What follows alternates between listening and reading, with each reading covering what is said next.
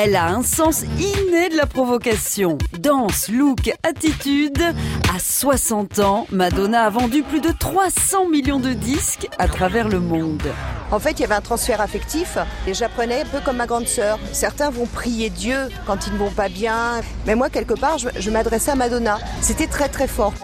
1983, l'année où tous les chemins ont mené à la Madone. Vous êtes chaude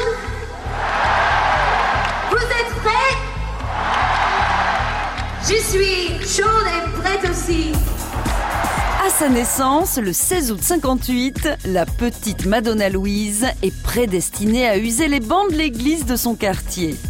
À la mort de sa mère, elle est envoyée dans un pensionnat catholique, apprend le piano et découvre sa vraie passion, la danse. À 17 ans, elle se rebelle contre son père et les bonnes sœurs et prend la tangente à New York où elle débarque en 1978 avec 35 dollars en poche. Pour survivre, elle est tour à tour serveuse chez Burger King, vendeuse de donuts, modèle nu, actrice érotique et enfin danseuse pour la tournée française de Patrick Hernandez.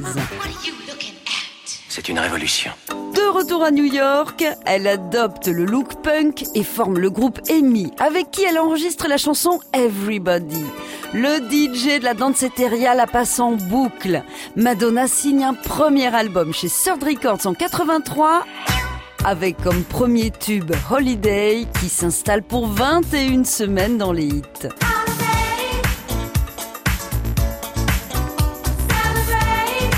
Madonna vient tout juste de célébrer ses 60 ballets et affiche une miraculeuse jeunesse. Elle a probablement compris qu'il valait mieux s'adresser à son chirurgien plutôt qu'à ses seins. Bref, on ne peut pas lutter contre le pouvoir de la Madone qui nous prouve que l'on peut être sexy tout en étant sexa. On n'arrête pas le progrès. Like a. À retrouver sur francebleu.fr.